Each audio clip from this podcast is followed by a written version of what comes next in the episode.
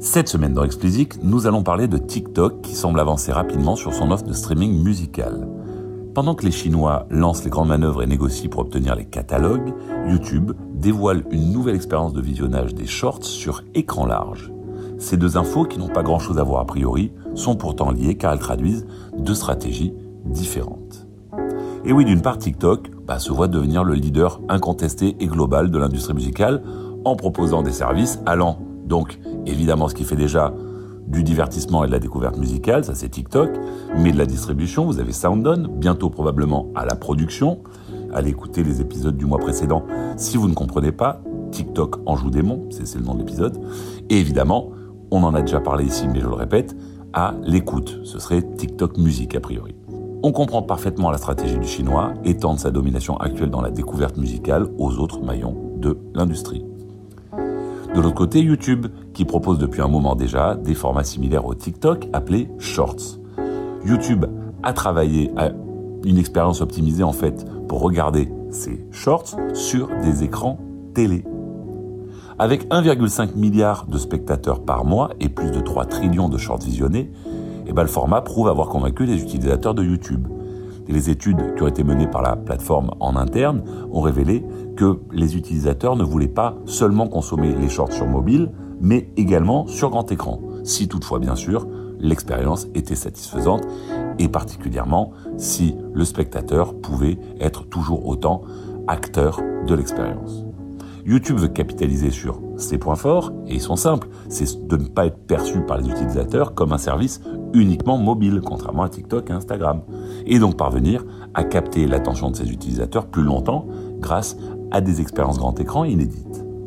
Ajoutez à cela qu'aux États-Unis, les créateurs commencent à se lasser des maigres revenus distribués par TikTok, et vous comprendrez clairement que la stratégie de YouTube, c'est de battre TikTok à son propre jeu. Nous verrons bien si l'américain dont les arguments sont loin d'être légers, arrive à faire dévier la trajectoire du chinois. Pour l'instant, c'est pas vraiment le cas, parce que non contente d'être toujours l'app à la croissance la plus dynamique, TikTok cherche à élargir d'une part son offre de services aux artistes, en leur permettant de distribuer directement leurs titres chez eux, et même probablement demain en leur proposant des contrats d'artistes, et d'autre part son offre au public avec le lancement prochain de son DSP. Ça devrait s'appeler TikTok Music, et l'ambition est évidemment de le lancer dans les 12 principaux marchés de l'industrie. Alors le nom TikTok Music semble être acquis, hein, puisque la marque a été déposée et qu'un compte Twitter a été créé à ce nom-là. Pour les plus geeks, vous pouvez même aller regarder dans le code source de Resso, vous savez, l'application cousine, mais qui est uniquement disponible au Brésil, en Inde et en Indonésie. Et il semblerait qu'on voit des traces de TikTok Music dans ce code. Alors le timing est lui aussi assez clair. ByteDance a confirmé travailler sur un DSP au nom de TikTok. Et généralement, quand vous communiquez sur le fait que vous êtes en train de travailler sur quelque chose, c'est que vous touchez au but. Alors côté obstacle, il en reste quand même quelques-uns à franchir. Tout d'abord, il faut obtenir l'accord des trois majors, ainsi que évidemment des gros indépendants, pour exploiter leur catalogue sur le futur service.